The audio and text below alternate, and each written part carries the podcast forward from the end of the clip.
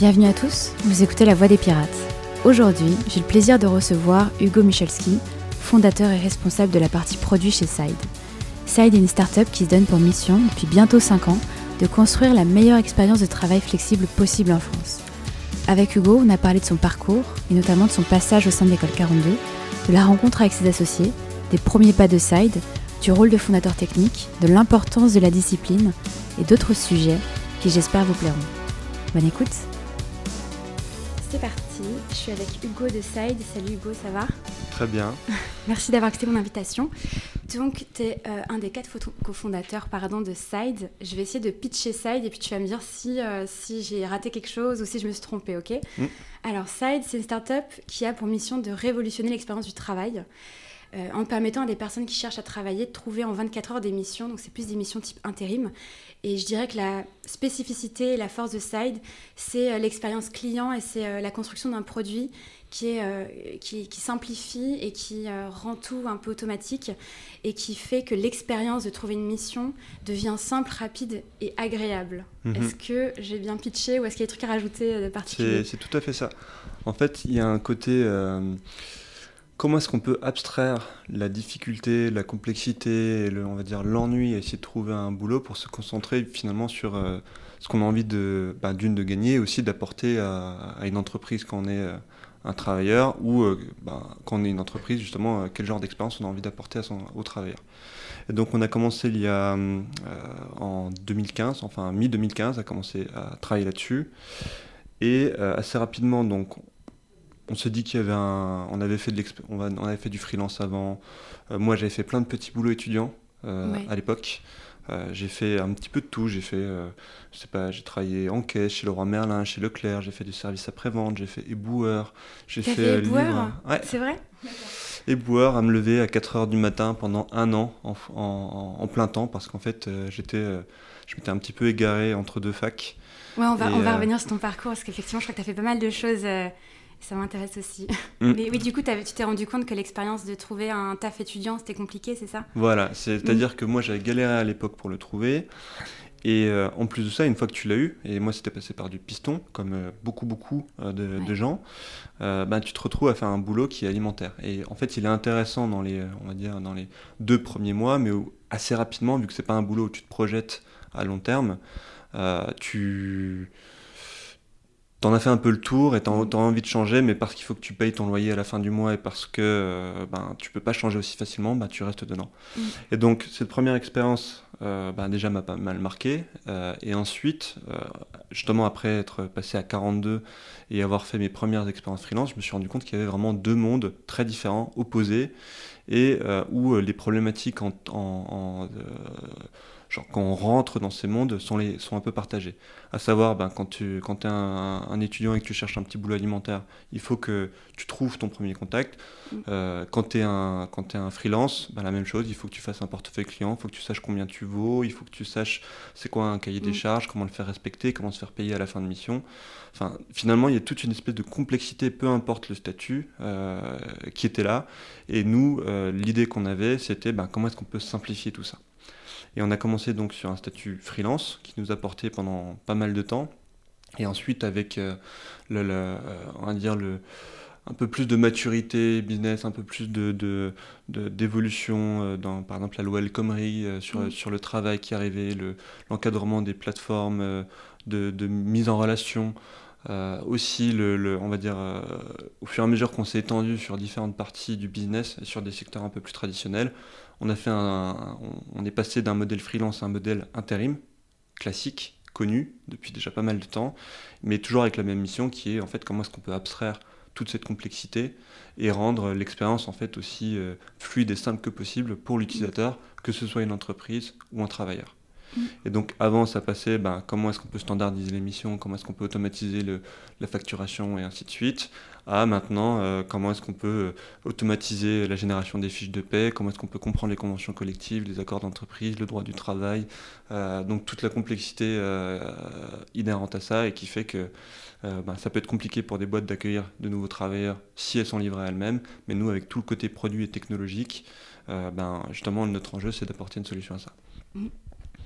Et c'est vrai que j'ai oublié de préciser, mais vous êtes, du coup, ça fait pas 5 ans que vous existez, vous êtes quand même passé de, de 4 étudiants qui veulent lancer un projet à plus de 100 employés, c'est ça hein, quand même C'est assez énorme ce que vous avez fait. Et justement, je voulais revenir vraiment sur ton parcours à la base. Mm. Euh, tu as fait un bac S, je crois, c'est ça? Oui. Je crois qu'après, tu as voulu faire médecine. Je, me suis un peu renseignée. Est-ce que tu peux me raconter, parce que tu as fait 42 et tu es une des premières personnes que j'interviewe qui a fait 42 et j'en suis ravie parce qu'on va pouvoir parler de cette école qui est mm. géniale. Et je voulais savoir qu'est-ce qui s'est passé entre l'obtention de ton bac et l'entrée à 42 C'est passé quelques années. Euh, je suis rentré à 42 quand j'avais 27 ans. Euh, je viens d'une famille qui est euh, enfin, classe moyenne assez classique, parents profs, éducation nationale, qui savent ce qui est bien pour les enfants, leurs enfants, mm. à savoir, mon fils, il faut que tu fasses S, comme ça tu gardes le plus longtemps possible des portes ouvertes. donc je fais mon bac S comme ça sans trop de, sans trop de, sans trop de vagues, en faisant toujours un peu le strict minimum pour passer à travers les, les mailles du filet, ce qui, enfin, ce qui fait que voilà, je j'ai failli avoir la mention, c'est bien, mais voilà. Euh, et donc je me retrouve ensuite à essayer de... Ben, je sais toujours pas quoi faire, au point où même ma mère m'a proposé un jour de faire un, an de volontariat international, partir faire des fouilles archéologiques, je sais pas trop où, euh, trop bien. en Afrique, ce que j'ai refusé, bien sûr, parce que j'étais euh, clairement pas prêt. Ah, comment t'es pas prêt bah, c'est juste que quand tu es perdu dans ta vie. Ouais. C'est vrai que c'est euh, jeune, 18 ans. Pour, voilà. c'est t'as aucune idée de finalement la chance que tu as euh, d'avoir d'une du temps devant toi, de deux de pouvoir étudier, de trois, enfin, pouvoir essayer des choses. Mm. Et euh, enfin, j'ai fait pas mal de choix un peu stupides comme ça, ça, en fait partie. Mais, et donc finalement, j'ai choisi d'aller en médecine mm-hmm. parce que j'avais des amis qui allaient en médecine. Ah ouais, c'est vrai T'avais pas de vocation Ah non, ouais, aucune. Enfin, j'ai. Mm. Ça m'intéressait tout m'intéresse globalement. mais après, ça, c'est un euh, vrai problème. Voilà, c'est ça. C'est-à-dire qu'en médecine, euh, surtout qu'il y avait le numéros clausus à l'époque, j'ai passé une première année très très euh, light, où j'ai plus joué à World of Warcraft que vraiment aller en cours. Mais j'ai quand même réussi à arriver suffisamment pas trop mauvais pour avoir le droit quand même de redoubler. redoubler Ah, bah, c'est bien joué quand même. Parce que c'est chaud. Oui, je sais pas si on peut dire ça. Mais ce qui fait que donc la deuxième année, j'y suis allé un peu plus avec un peu plus d'entrain, où là, pour le coup, j'ai quand même beaucoup travaillé. Euh, il y a des choses que j'adorais. Hein. J'ai adoré euh, la physique à l'époque, j'adorais les sciences humaines qu'il y avait. Enfin, c'était euh, instructif, mais ça restait pas quelque chose que j'avais envie de faire. Mm. Et ce qui fait que même si j'avais les concours blancs et tout pendant toute l'année, je m'étais ultra bien. Enfin, j'étais dans les premiers je me suis retrouvé euh, juste avant les partiels où tu as un mois de révision où j'ai absolument rien fait et je me suis, mmh. euh, je me suis sabordé. Ouais. Est-ce que tu penses que tu savais pas pourquoi enfin, Honnêtement, c'est assez mmh. difficile à dire. Euh, je pense que le premier partiel, j'étais un peu déçu par ma, par ma prestation. Où j'étais arrivé genre J'étais arrivé 350 euh, alors qu'ils en prennent 270 sur 1600 à mm. l'époque. Donc c'était pas dégueulasse, mais c'était pas ouais, fallait la donner hauteur un bon coup de collier pour être sur notre prix. Quoi. Mm. Et donc euh, à partir de là, je pense que j'ai eu un petit peu une désillusion et, euh, mm. et surtout j'avais, je pense qu'il y avait quelque chose qui m'a beaucoup beaucoup travaillé avant que j'arrive à 42, qui était que ben, c'est simple, hein, si jamais tu te donnes pas, l'excuse derrière mm. de l'échec. J'aurais pu que.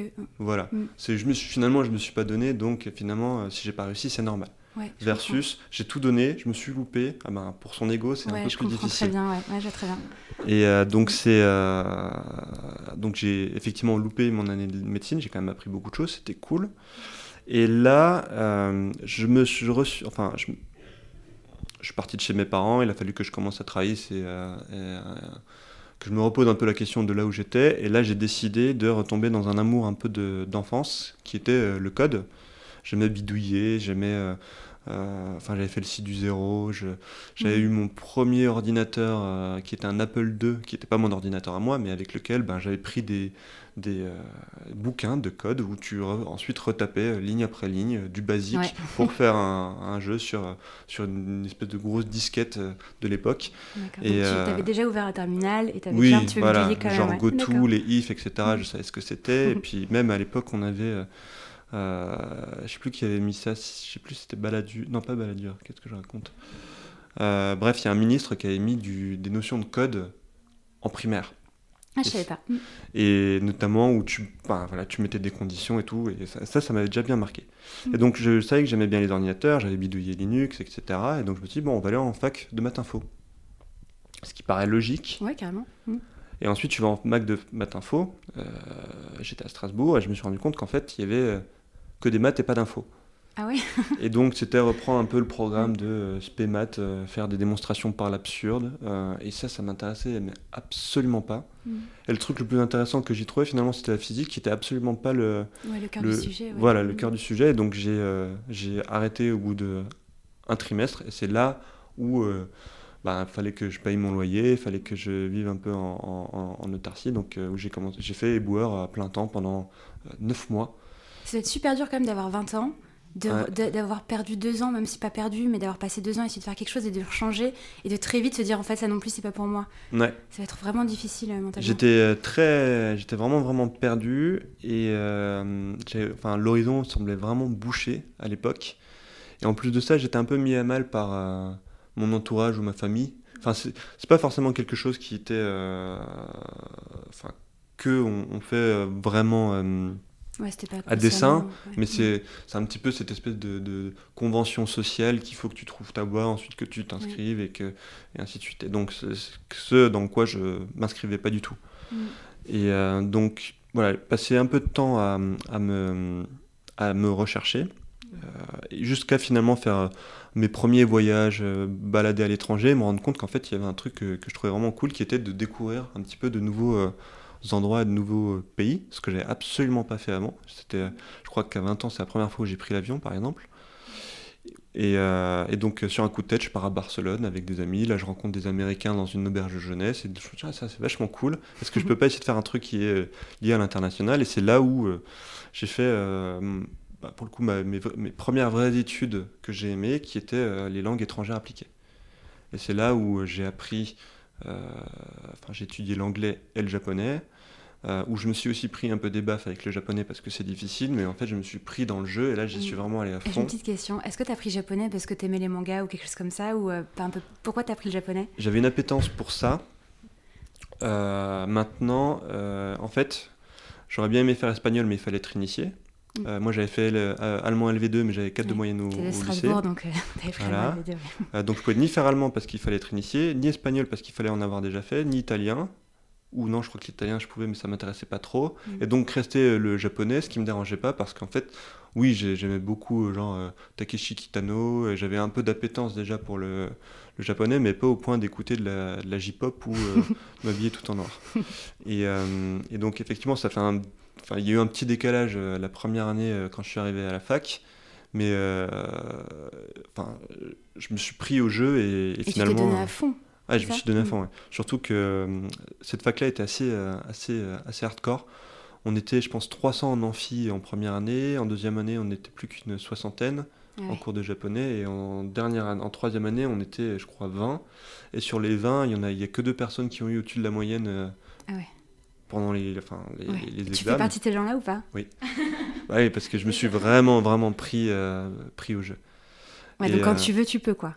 Voilà, c'est là un peu la première fois où je me suis dit, ok, ça faut que je le fasse et je vais tout faire pour y arriver. Mm. Et euh, notamment un de mes challenges euh, en, quand, quand j'apprenais le japonais, c'est je voulais pas faire comme tout le monde, à savoir trouver un, stage de fin d'études transfrontalier ou travailler à la réception d'un hôtel. J'ai voulu à tout prix faire mon stage de fin d'études au Japon. C'était en 2010, hein, donc ça remontait déjà un peu. Alors qu'ils n'ont aucune culture du stage, que c'est pas payé. Euh, et que Ouais, enfin, c'était vraiment pas gagné. Et j'ai mis euh, six mois avant de décrocher mon stage. Et euh, même euh, à la fin, je n'étais pas sûr de l'avoir. Et j'ai eu la confirmation de mon stage la veille de mon départ au Japon. Parce que je m'étais dit, dans tous les cas, ok, j'y vais en, mode visa vacances-travail, qu'importe ce qu'il arrive. Et donc j'ai eu la confirmation et en fait il s'est avéré que les gens m'ont, enfin la boîte m'a prise parce que le mec, le français qui devait prendre initialement la place, qui venait d'une business school un peu plus mmh classique, j'imagine que mon parcours ben, était arrivé un jour et était reparti le lendemain.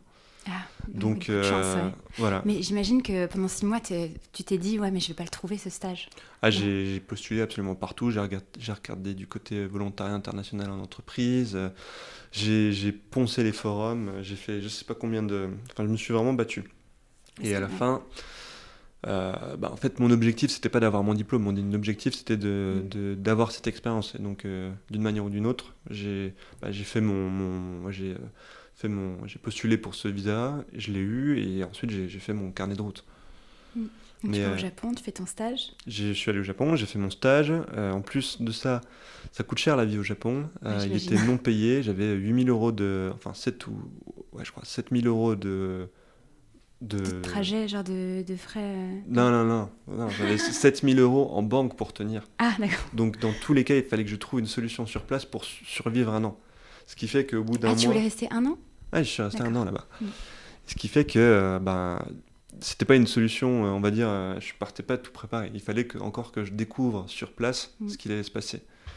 Et ben, arrivé sur place, ben, c'est pour ça que mon, stage, j'ai essayé de faire un maximum que je pouvais jusqu'à négocier en fait qu'il soit euh, que je paye une partie, enfin la moitié sur du marketing pas payé et la moitié sur la gestion de projet payé. Et ensuite, au bout de trois mois, passer sur complètement. Euh, euh, au début, j'étais pas payé du tout, c'est ça? Voilà. Et il a fallu que je convainc mes boss de me payer. C'était dur? Bah, si tu travailles et que tu montres que. Euh, Mais t'as attendu combien de temps pour euh, demander? Un mois et demi. Ouais, donc ça va, t'as fait tes preuves entre temps. Voilà, mm. j'ai cravaché un bon coup, je leur ai montré de quoi j'étais capable et que j'étais euh, prêt à y aller. Et, après, ben, en fait, ils, avaient tout à y gagner dans mon deal. Et, c'est ce qui s'est passé.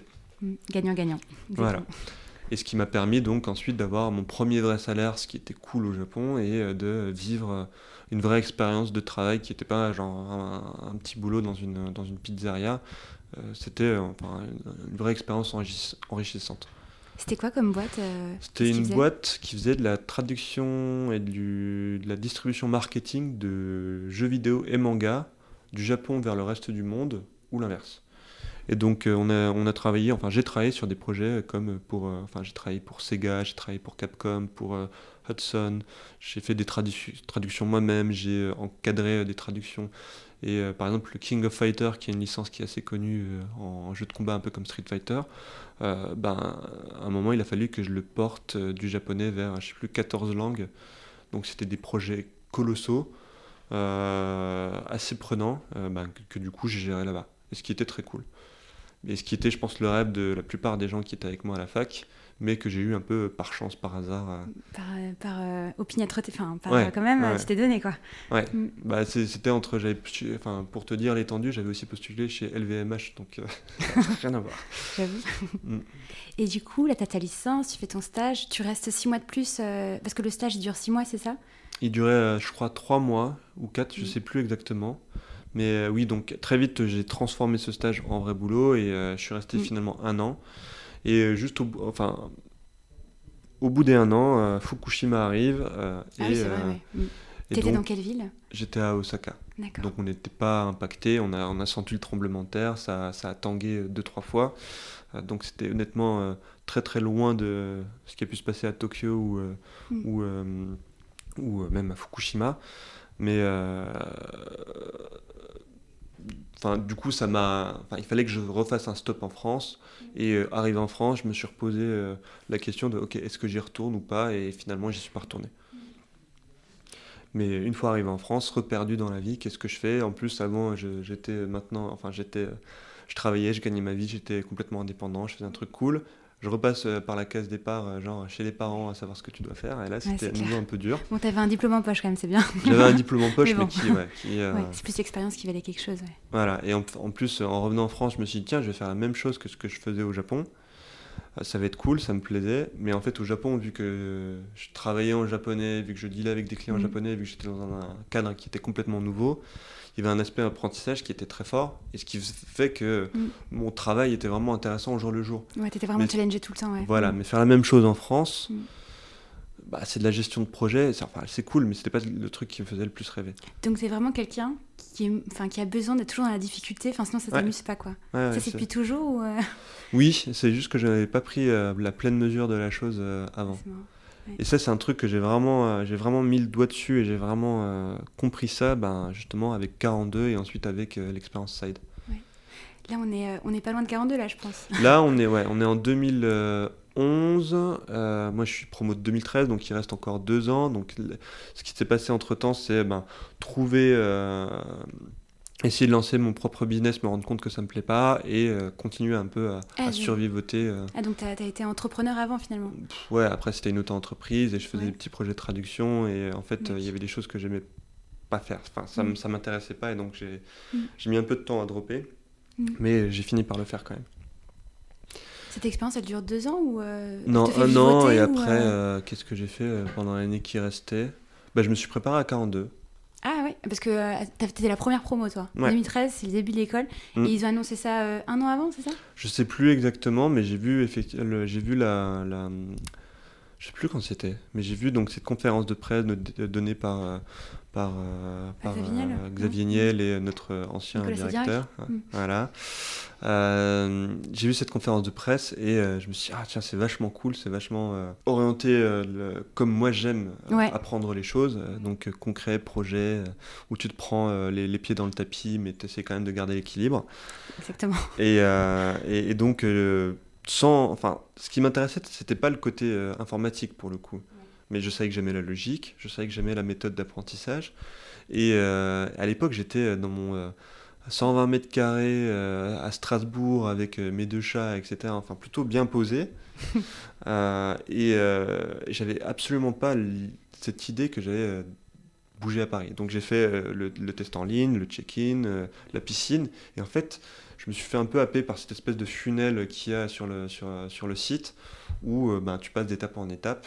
Et à un moment, tu te retrouves, ok, il faut que je fasse une rentrée euh, en novembre euh, 2013 euh, et que Mm. je trouve un appartement là-bas. Mais c'est vrai que je suis un peu comme toi, c'est-à-dire que moi j'ai fait la piscine, donc la piscine c'est le mois de, de sélection où tu fais que coder, où tu apprends. Mm. Et c'est vrai que moi je l'ai fait plus par défi, mais je savais pas du tout si j'allais aimer coder. Ouais. C'est vrai que c'est plus le défi qui m'avait attisé aussi. C'est ça. Et, et du coup tu te retrouves euh, à 42, donc tu savais déjà un petit peu coder. euh, Pas du tout. Mm. Enfin, je connaissais des principes de logique, Ouais. mais euh, je veux dire, je savais pas ce que c'était un shell vraiment, j'avais jamais fait de C, un, un offset c'était quelque chose de complètement nouveau. J'ai Mhm. vu Secret Santa, non pas Secret Santa, 42 Santa, ou je sais plus comment s'appelle ce petit projet au début. Je crois qu'on l'a plus. Ah, il est Mm. plus là. enfin, ouais, il y avait des concepts de, de logique que j'avais absolument pas et j'avais l'impression que c'était de la magie noire. Euh, donc, euh, non, non, j'étais. je pense que j'avais un terrain propice, clairement, mais j'étais pas préparé du tout. Parce que surtout, je faisais ça pour découvrir, il n'y avait pas d'enjeu. J'étais d'un naturel un peu stressé, donc j'avais essayé de trouver des gens avec qui euh, travailler, mais vraiment aucun. euh, pas plus de préparation que ça.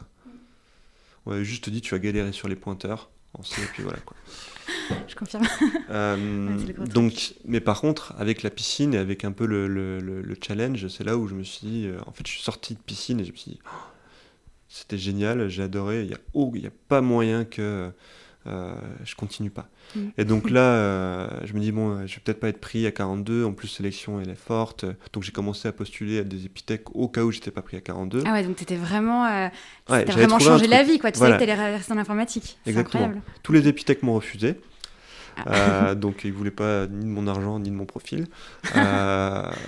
Mais et, et finalement j'ai eu la réponse comme quoi bah, j'étais pris.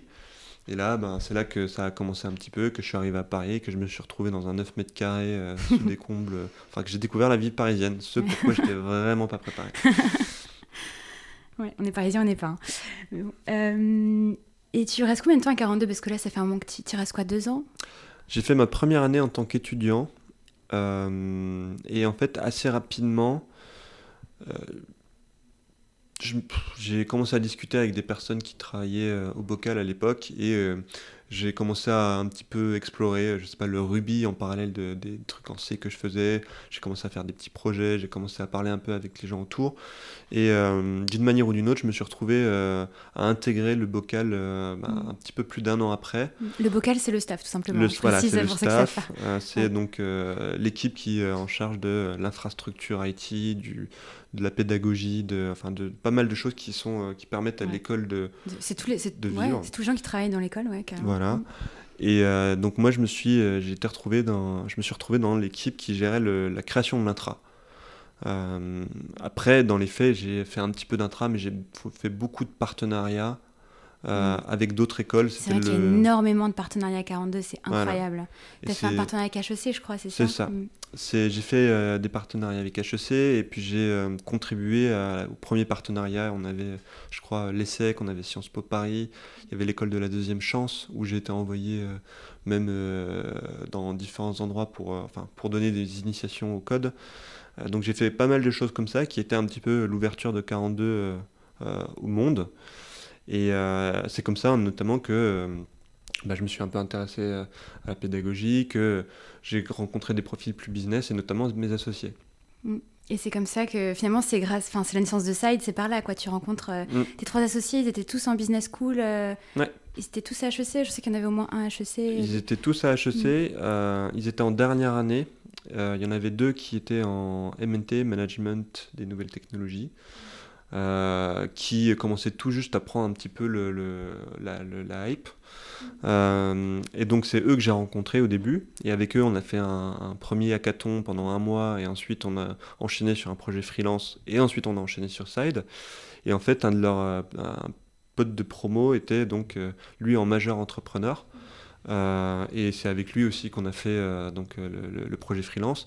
Ils avaient tous une appétence, un pour le code, euh, l'autre pour le design, et l'autre pour la gestion, les wireframes, la gestion de projet, le côté un peu narratif. Et donc euh, finalement, euh, on avait tous nos expertises, on avait tous nos backgrounds, mais surtout on avait des profils qui étaient complémentaires pour gérer quand même pas mal de projets, que ce soit donc du freelance, créer ou créer un, un caton d'étudiants entre trois écoles ou maintenant Side. C'est vrai qu'au début, vous bossiez ensemble, mais pas du tout sur, euh, sur. Et vous, vous faisiez des projets, des missions freelance, c'est ça? Ouais, on a fait un petit peu. Euh, je trouve que c'est très cool d'ailleurs comme entrée en matière, mais assez souvent, bah, c'est bien d'avoir un beau projet, une belle idée. C'est aussi euh, bien d'avoir une belle équipe. Et il faut un peu tester l'équipe. Ouais, vous aviez l'équipe avant l'idée, en fait, vous. Voilà, c'est ça. Et en fait, c'est l'idée c'est pas l'idée qui a drivé l'équipe, c'est euh, l'équipe qui s'est regroupée et qui a essayé de, réfléchir à différentes idées, différentes choses qui nous intéressaient.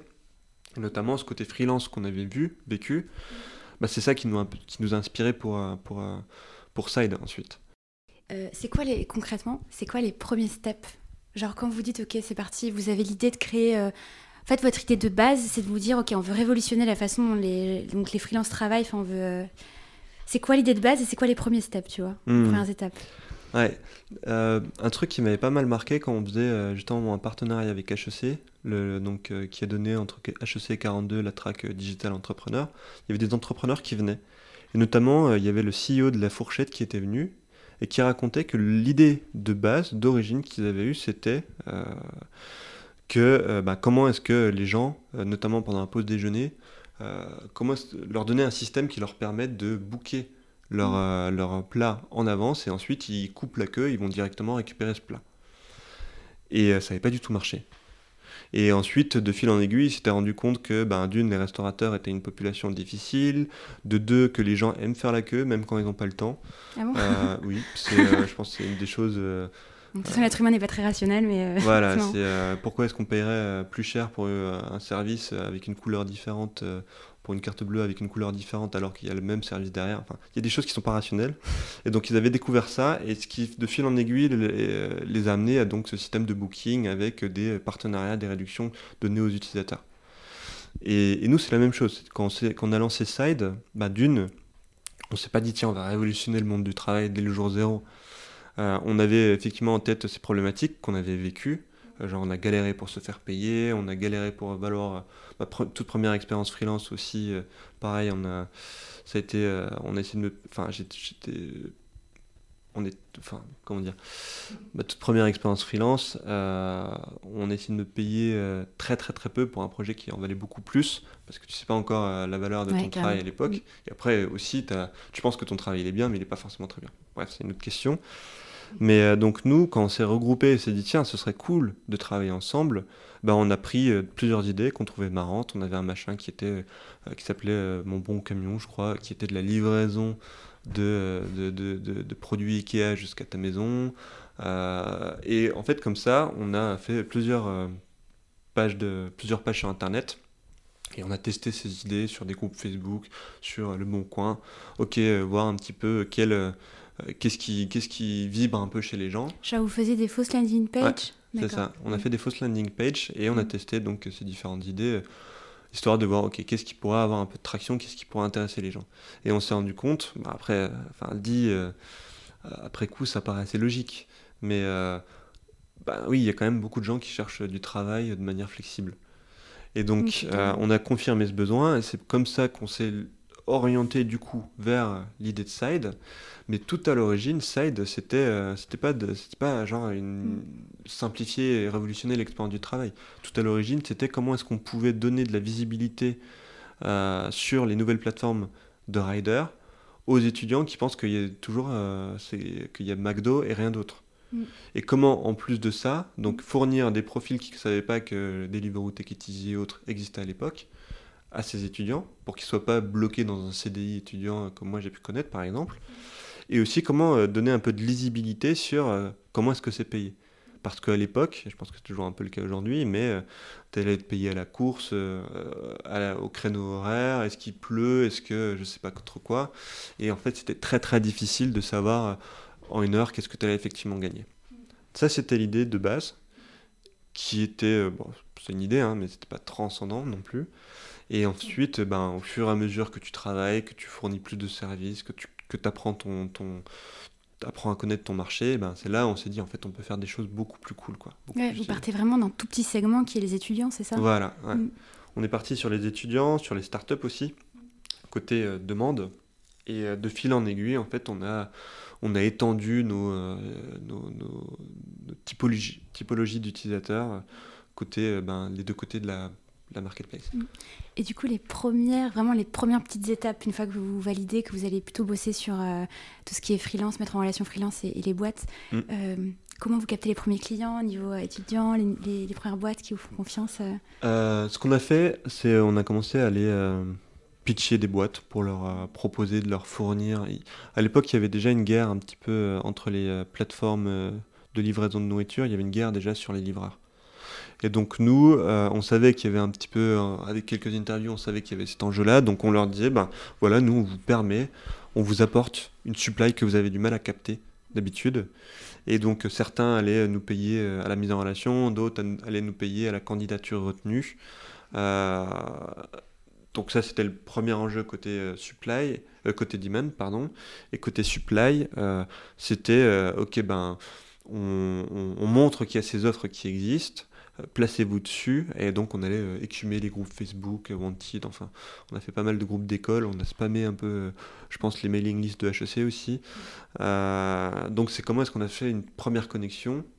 Donc ça, c'était plutôt mes associés. Dans ce que tu dis, il y a un truc, c'est du coup, moi aussi, j'ai fait le, enfin, j'ai fait euh, le Startup Launchpad, qui est, du coup, je pense, un peu l'équivalent aujourd'hui. Et je pense qu'un des, des trucs que j'ai retenu, qu'on, nous a appris dans l'entrepreneuriat, c'est euh, faire des choses qui ne scalent pas au début. Mm. Et j'ai l'impression que c'est exactement ce que tu décris. au début, c'était vraiment, euh, tu essayes de faire avec les moyens du bord, mais il n'y avait rien du tout d'information. Enfin, il n'y avait pas du tout de produit. Là, c'était vraiment essayer de voir si tu pouvais te faire payer, c'est ça? C'est ça. On mm. essayait de tester un peu le terrain. Il y avait un produit, parce que, mine de rien, on enfin, moi, je travaillais sur le côté tech mais c'était plus de l'exploration aussi et plus de comment est-ce qu'on peut simplifier les choses. Donc c'était quand même donner un peu de visibilité sur les dernières les, offres. Je veux dire, il y avait beaucoup beaucoup de choses qui derrière se faisaient à la main, qui se récupéraient sur un spreadsheet et tout. Et, euh, et oui, effectivement, scalait. C'était pas très, c'était pas vraiment fait pour scaler au début. Euh, il y avait un peu de fake parfois, enfin surtout au début. Ensuite, on s'est calmé. mais euh, mais ouais, c'est comment est-ce qu'on pouvait tâter un peu le terrain des deux côtés. Et notamment, euh, je pense que quelque chose qui est difficile au début d'un business, ben, d'une, c'est d'arrêter ta vision, d'être certain que ben, tu n'arrêtes jamais vraiment ta vision, mais au début, c'est tellement euh, fluctuant que même savoir finalement quelle est la valeur que tu apportes à tes clients et qu'est-ce qu'ils sont prêts à payer, c'est difficile. Et nous, on a, euh, pendant, on a lancé le, service en septembre, septembre-octobre 2015. 2015 et il nous a fallu 2-3 mois pour se rendre compte que ben là, on ne pouvait pas se faire payer euh, euh, à la candidature chez l'un, euh, ou à la mise en relation chez l'autre, qu'est-ce qui se passe si jamais ils nous disent rien.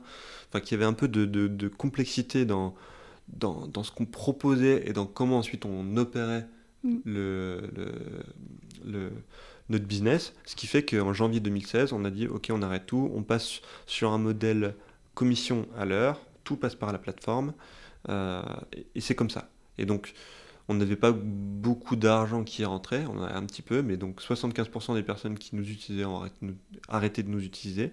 Ah oui Après, à l'époque, ça représentait pas grand-chose. Mm. Mais c'était quand même se dire, bon, ok, on fait table rase de ce qu'on a construit jusqu'à présent. Là, on prend ce nouveau parti pris. Et c'est ce parti pris-là qui nous a permis ensuite d'avoir une belle croissance et qui nous a placé en bonne position. Vous pivotez à ce moment-là, on est d'accord? Voilà. Après, je ne sais pas si on peut vraiment appeler ça un pivot parce que le, on n'a pas mis à mal euh, mm. La boîte, quoi. C'était euh, c'était encore suffisamment petit pour mm. que euh, c'était un changement de paradigme plus. Et, et comment vous faites ce choix d'opérer comme ça la commission?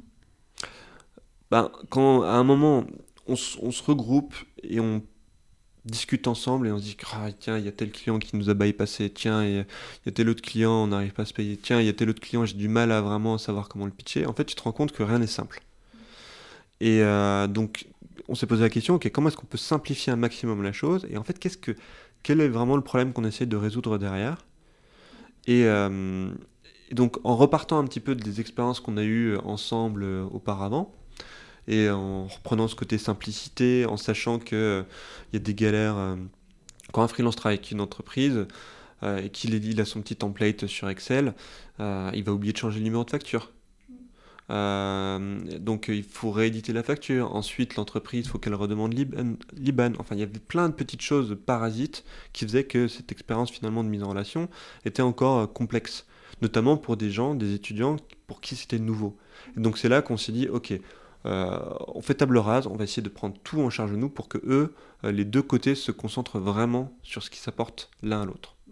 Donc c'est là où on a commencé à générer les factures pour les, pour les freelances, c'est là où on a commencé à, gérer, à standardiser les missions, à, faire en fait tout ce travail qui fait que, ben, euh, in fine, très très très simplement, tu peux poster une demande ou trouver une mission. Et est-ce que tu penses que c'est ce choix-là qui a fait, enfin, est-ce que tu penses que c'est un des facteurs clés qui a fait qu'après la croissance s'est accéléré? Ou est-ce que tu penses que... Ce, mini-pivot Ouais, ouais c'est ce, choix de, faire comme ça, c'est ça qui vous a permis de croître ou c'est euh, d'autres facteurs selon toi? Ah oui, c'est clairement ça qui nous a permis de croître. En fait, on euh, c'est comme si on s'était enlevé une, une, un boulet qui nous freinait tout était beaucoup plus simple, aussi bien en termes de pitch que d'exécution que de produit. On savait en fait, ok, ben là il faut qu'on internalise le paiement, là il faut qu'on internalise la, génération de, PDF pour les factures. En fait, tout était beaucoup plus simple et finalement la cohérence dans notre activité à 4 était bien bien améliorée. Et en plus de ça, on, tapait dans un, un vrai... Euh, un vrai pain, une vraie, euh, vraie problématique utilisateur. Mais en plus, à ce moment-là, vous imposez aussi votre façon de travailler, donc j'imagine que vous êtes pris peut-être un peu plus au sérieux, ou j'imagine qu'il y a ce truc aussi. Euh. Bah, on était beaucoup plus solide sur, euh, ok, comment ça va se passer, et pourquoi est-ce que ça va bien se passer, versus, ok, dites-moi tout ce que vous voulez, on va essayer de, on va essayer de, de, faire en sorte que ça fonctionne. Et à ce moment-là, donc vous êtes quatre. Mm. Toi, toi, tu fais toute la partie produit déjà? On est cinq, même on est cinq. Euh, il y a euh, Julien, un autre 42, notre premier employé, euh, mon meilleur ami aussi, qui, oui, qui, qui nous a rejoint un, mois, un mois et demi après qu'on ait commencé à travailler vraiment sur le concept. Je fais du back-end à l'origine. En front, c'est vaut mieux pas m'en confier. Donc mm. lui, enfin, il était, mm. il avait travaillé avec nous sur le projet freelance avant, mm. et c'était le, enfin, la, personne naturelle à prendre en premier employé. Donc là, ça croît. Vous, vous enfin, vous, je crois que vous levez des fonds assez rapidement. Vous faites un site, c'est ça euh, On fait un site, oui. 2016. Euh, on, rejoint The Family. Enfin, The Family commence à nous accompagner donc en fin d'année 2015. Euh, on a ensuite, à partir de janvier, on commence à avoir une belle croissance à deux chiffres, enfin entre 10 et 20% chaque semaine, donc ce qui était cool. comment, ça, comment tu l'expliques? C'est parce que vous avez de très bons commerces, enfin, c'est le côté commercial ou comment vous arrivez à avoir une telle croissance? Euh, ça fait longtemps, hein, mais euh, je pense vraiment que cette, simplicité qu'on a apportée à nos utilisateurs et euh, le travail aussi qu'on a fait côté produit pour contribuer à cette simplicité au fur et à mesure fait que bah, ça nous a beaucoup aidé. Après, il y a un autre facteur, je pense, qui a bien joué, c'est que donc on commence à être accompagné par The Family, qui, mine de rien, au fur et à mesure qu'on commence à être solide, nous a sorti euh, du bois, euh, donc a commencé euh, à communiquer aux, aux, différentes startups. Enfin, c'est une communauté, donc on, rencontre plus de gens, certains sont, sont, intéressés, commencent à nous utiliser, et in fine, ces, différents facteurs font que, ben, oui, on, a une belle croissance, qu'il y a des gens qui continuent à nous utiliser de semaine en semaine, qu'on trouve de nouvelles personnes, et, et, ça a donné quelque chose de très cool. Mais donc voilà, c'est cette combinaison. Changement de modèle pour quelque chose de beaucoup plus simple, le fait qu'on soit accompagné et qu'on soit dans un réseau en fait qui nous a permis de, tester beaucoup de choses et de, vendre. Et ensuite, euh, en plus de ça, euh, donc forte croissance, ce qui nous a mis dans une belle position euh, pour faire un seed. Et ben, le réseau, c'est aussi bien les clients que ben, les, investisseurs. C'est pour, ça qu'à l'époque, on a pu pitcher. Le, le, contexte d'ici était très différent. Ah Donc c'était rare pour euh, des boîtes de notre taille et le primo-entrepreneur en plus, tout juste, tout juste sorti d'école. Euh, enfin, on n'avait pas la combinaison, euh, ça va, mais c'était pas la meilleure, quoi. mais malgré tout, avec le soutien qu'on a eu et avec aussi euh, la croissance qu'on avait, en fait, on, a pu aller pitcher des VC en Angleterre, en Allemagne, un peu partout. Ce qui fait que on a eu euh, en premier investisseur, on a eu Connect Ventures qui euh, ont investi notamment dans Typeform, Citymapper, Fly VC qui, qui, était qui venait juste de, se lancer, qui étaient des anciens de Partech. Et on a eu une première discussion avec plein de gens très cool dans la place.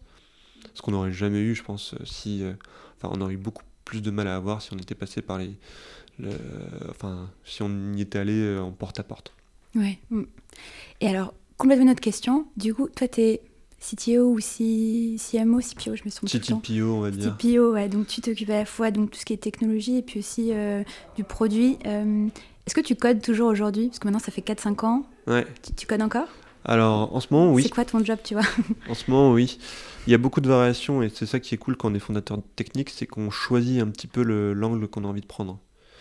Et euh, assez vite, en fait, moi, ce que je trouvais vraiment cool, c'était d'appliquer des principes de code, d'architecture, des design patterns euh, à la construction d'une équipe. Et, euh, donc, au début, forcément, j'ai beaucoup codé pendant, pendant deux ans. Au fur et à mesure que l'équipe grossissait, je me suis rendu compte que je pouvais plus coder sur des features qui étaient clés, cœur. Mm. Et donc, il a fallu que je continue à coder, mais plus sur des choses support, ou c'est-à-dire que ça arrive cette semaine ou la semaine prochaine. Je suis pas un goulot d'étranglement. Euh, et euh, mm. c'est cool, mais c'est moins urgent que tiens, il, y a le bac euh, qui est attendu par le front, quoi. Mm. Mm. Et, et, donc, ça, c'est ce que j'ai commencé à faire au bout de deux ans. Et alors, excuse-moi, je te coupe, mais j'ai une autre question et je pense que ça va bien avant ton explication. au final, quand tu, quand tu crées ça, et ça fait pas longtemps que tu codes en vrai. T'es pas, t'es pas, euh, pas, pas un expert, t'es pas, un, pas un senior comme on dit. Euh, comment est-ce que tu choisis tes technos? Comment tu t'assures de prendre les bonnes technos, de construire un produit solide? Comment tu vois? Parce que ça, c'est une question, je me la pose personnellement, tu vois. Ouais. Et euh, c'est le propre de 42 d'apprendre à apprendre. Enfin. Oui, Donc, c'est sûr. Sans, sans aucun, bah, ça dépend aucune critique, tu vois, son niveau, mais. Ça dépend ce que tu fais. je pense que si jamais tu fais une application mobile, euh, tu as intérêt à être euh, un peu plus solide que si tu fais du web. Une application mobile, il faut que tu passes par l'App Store, faut que tu te fasses, euh, faut que ça se fasse valider. quand tu as un crash, il faut que tu repasses par l'App Store. Tu n'as que une, cartouche ou deux pour faire des, des, des reviews en urgence. et si jamais tu construis en mode spaghetti, enfin la dette technique derrière elle est énorme. C'est pareil en web, hein, mais c'est quand même beaucoup plus rapide à faire. Mais je pense qu'à l'époque, j'avais pas trop conscience de ça encore. Et j'étais surtout. Euh, enfin, quand on a lancé ça, jamais de la vie, je me serais dit, tiens, dans 3 ans ou 4 ans, on sera à 150. Donc euh, c'était plus, tiens, euh, il y a ce truc que j'aime bien, tiens, on va, voir, on va essayer d'en faire quelque chose. Et tiens, je vais en profiter pour tester les trucs que je trouve cool. Mm. Et le, choix le premier choix de techno, qui en rétrospective était un bon choix, qui était de prendre du Meteor.js, bah, c'est parce que j'avais envie de faire du Meteor.js. Ouais, donc c'était un hasard en fait. Voilà, c'était un hasard. Mais euh, il se trouve que ce hasard, il était cool parce qu'il s'embarquait avec des WebSockets, avec du, de la MongoDB en, synchrone et euh, avec beaucoup de choses euh, que tu n'as pas à gérer versus, on va dire, des stacks un peu plus classiques. Mm. Après, c'est sûr que ça scale pas. Hein. Mm. Mais à l'époque, on pouvait sortir un chat en un jour. Et on, allait, on savait que deux semaines après, on allait déconstruire le chat pour faire quelque chose de complètement différent. Donc en fait, le fait de bien choisir la techno, de quelque chose de pérenne ou de faire du test-driven development, euh, je pense qu'au début c'est stupide. ça dépend, ça dépend de ce qu'on fait. Hein. Si on fait de la, finance ou on touche à des choses au nucléaire, non, c'est pas stupide. Si on fait le business, le type de business qu'on faisait, non, là, ça aurait été effectivement, c'était pas, ça valait pas le coup. Et donc, on allait très vite. Et donc, le fait que je sois junior n'était pas si important que ça parce que même les bugs qui sortaient, bah, c'est juste de l'énergie en plus pour mitiger le, les dégâts côté client et utilisateur. Donc, donc, et puis de toute façon, on a tout remplacé au fur et à mesure. Et euh, je pense que le vrai challenge, finalement, c'était en grossissant l'équipe, quand on s'est rendu compte que, euh, euh, ben, forcément, je suis junior, je ne vais pas attirer des seniors quand, tu, quand je recrute, je vais prendre des gens que je connais, des gens de mon cercle, des gens de mon école, de mon network. En plus, 42 était encore jeune à l'époque, donc on a, recruté des gens plutôt juniors, qui étaient forts, avec un fort potentiel, mais qui étaient toujours juniors.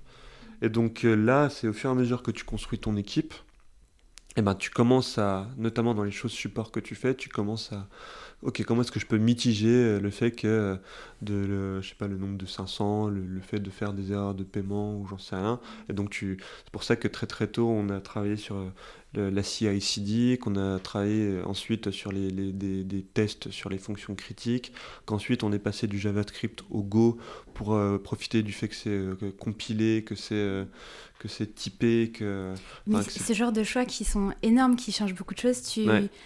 Tu, te fais aider un petit peu Tu demandes conseil à des seniors tu... J'ai demandé, ouais, alors mm. j'avais dans mes investisseurs euh, euh, un, des partenaires donc, de FlyVC euh, qui s'appelle Stéphane Sebot, que j'adore.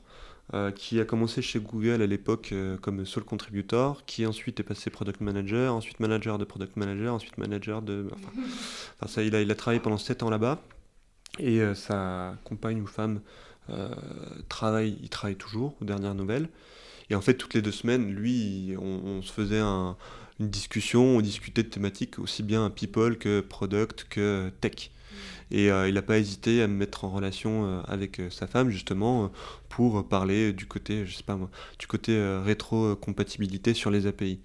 C'est là que tu apprends que Google Maps, il faut qu'ils aient 4 ans de rétrocompat parce que ben, le grand-père qui utilise un vieil Android jamais mis à jour, il faut qu'il soit aussi bien capable, aussi, euh, enfin, autant capable d'utiliser Google Maps que le dernier, le dernier iPhone. Euh, donc oui, j'ai eu des aides là-dessus. Et après, euh, il y a des fails qu'on a eu.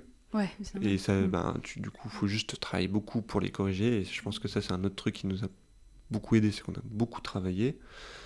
Et après, euh, bah c'est en étant un peu lucide et en anticipant comment est-ce que, au fur et à mesure, tu, en fait, tu fais la part des choses. Quoi. Tu mesures le, le coût d'adaptation versus. Euh, enfin, le coût d'anticipation versus le coût de réparation, et tu, tu fais ton, ton, ton calcul mm. et tu, tu, te positionnes par rapport à ça je comprends. Bah, merci. Désolée, je t'ai coupé, mais du coup, je te demandais si tu codais toujours. Et tu me disais qu'en ce moment, oui, mais globalement, euh, plus trop, je crois. Ça dépend des phases, en fait. Mm. Euh, le rôle de CTO ou CPO, ou enfin fondateur technique, il est assez particulier parce que donc on peut choisir son parcours. On peut se dire, tiens, j'ai envie de faire que de la tech. Et donc là, il faut trouver au fur et à mesure, enfin, quand on grandit, un, VP of Engineering qui va s'occuper du recrutement et autres. On peut dire, tiens, je vais faire que de la gestion people, donc on arrête de coder, mais du coup, il faut qu'on délègue les, euh, l'expertise technique à d'autres personnes. Donc c'est difficile de tout faire. Et après, ça dépend aussi du business qu'on a. C'est pas la même chose de faire du, je sais pas, du machine learning sur un truc ultra, ultra technique euh, ou de faire un site plateforme euh, avec des cartes, enfin j'en sais un.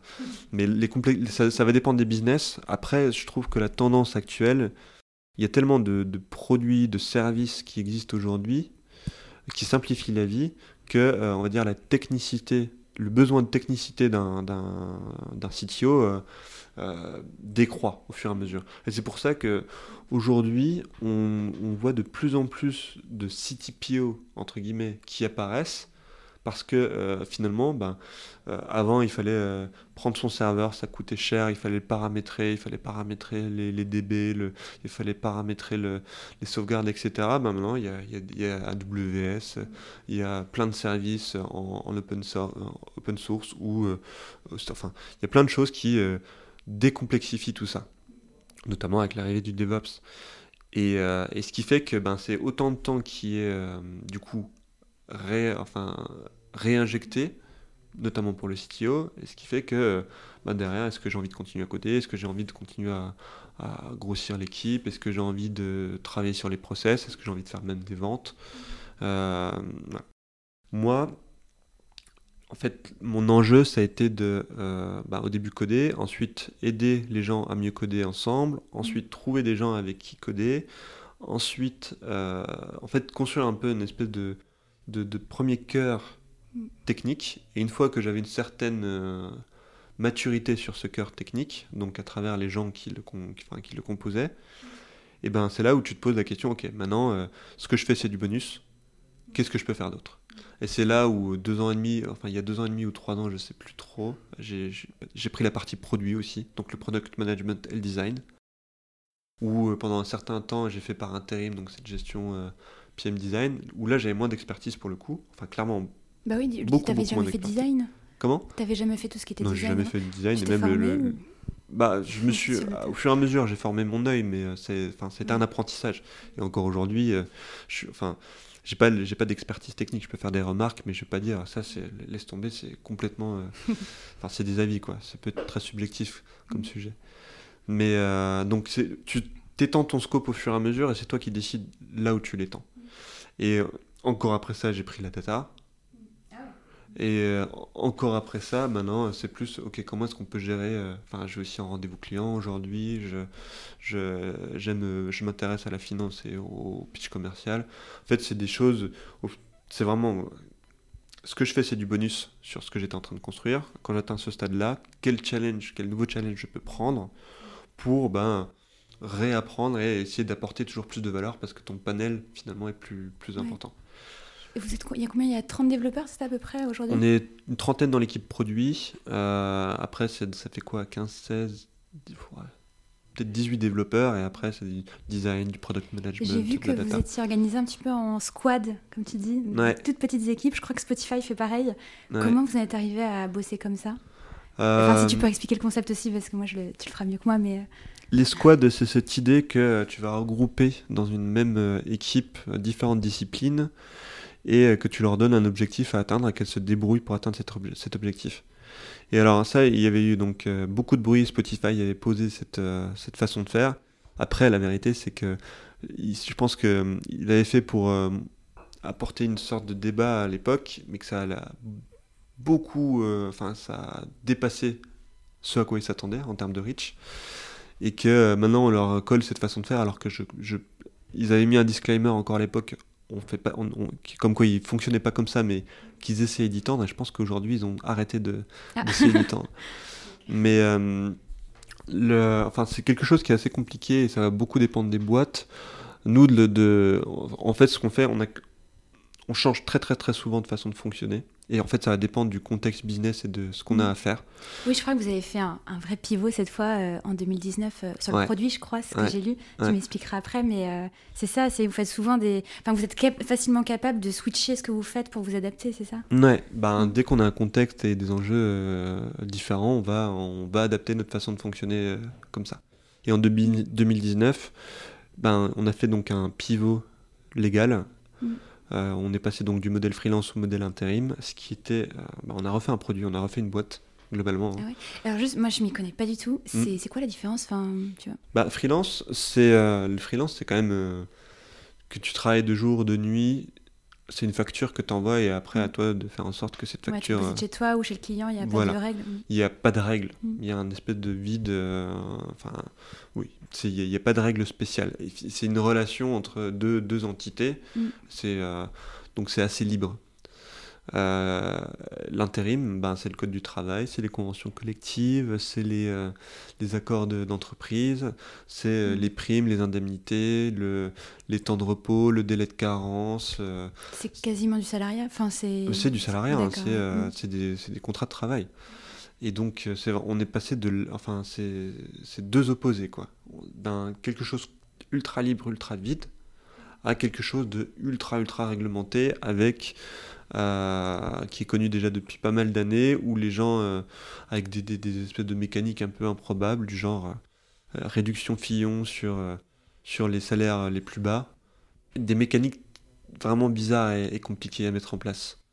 Et ben, on passe par exemple d'un prix de 15 euros de l'heure à un prix où ça va dépendre est-ce que c'est la nuit, un jour férié, un dimanche, les trois en même temps. Tiens, cette indemnité, elle est débloquée que si tu as travaillé pendant 5 mois dans l'entreprise et si tu travaillais, si ton domicile est à plus de 5 km.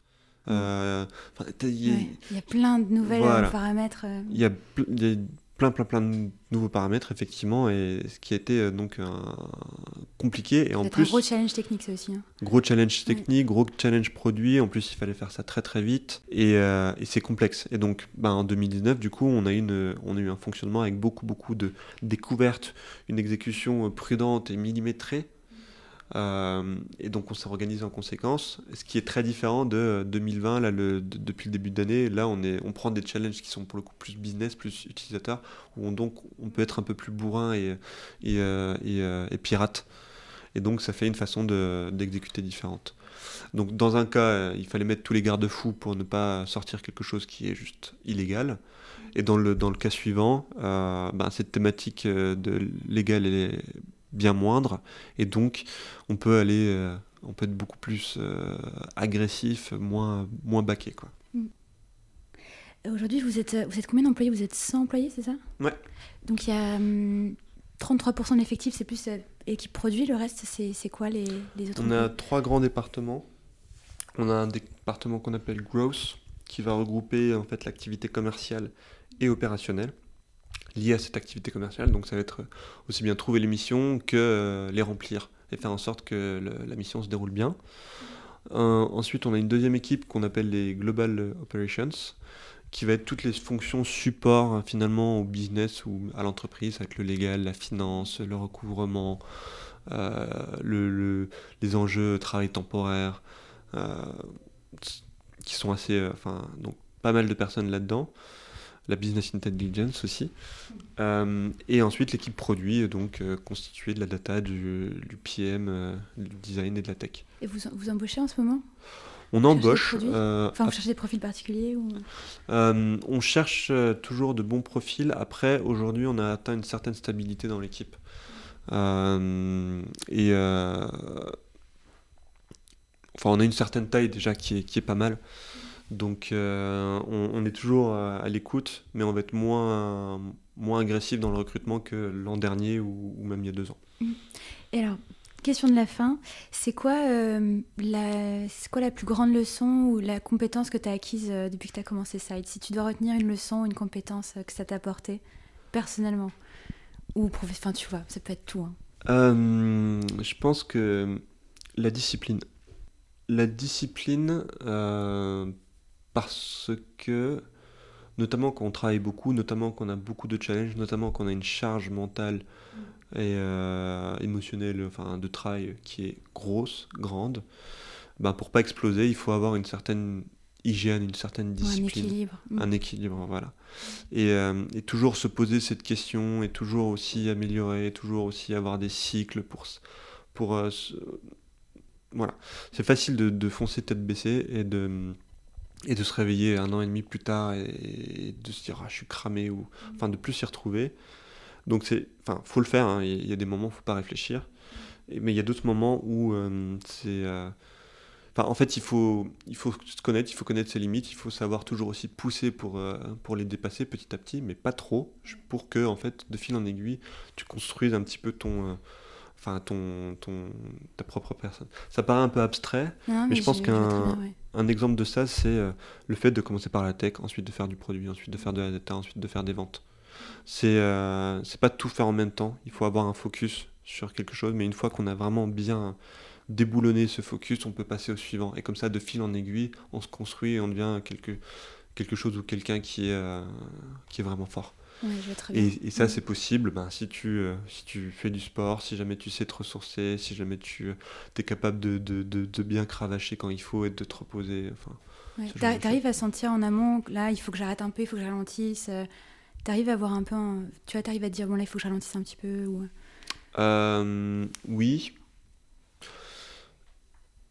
c'est aussi une histoire de connaissance de soi, c'est-à-dire qu'il y a toujours des moments qui sont plus difficiles que d'autres. Euh, notamment la fin d'année ou euh, la fin d'année avec l'hiver notamment ça peut être un peu dur.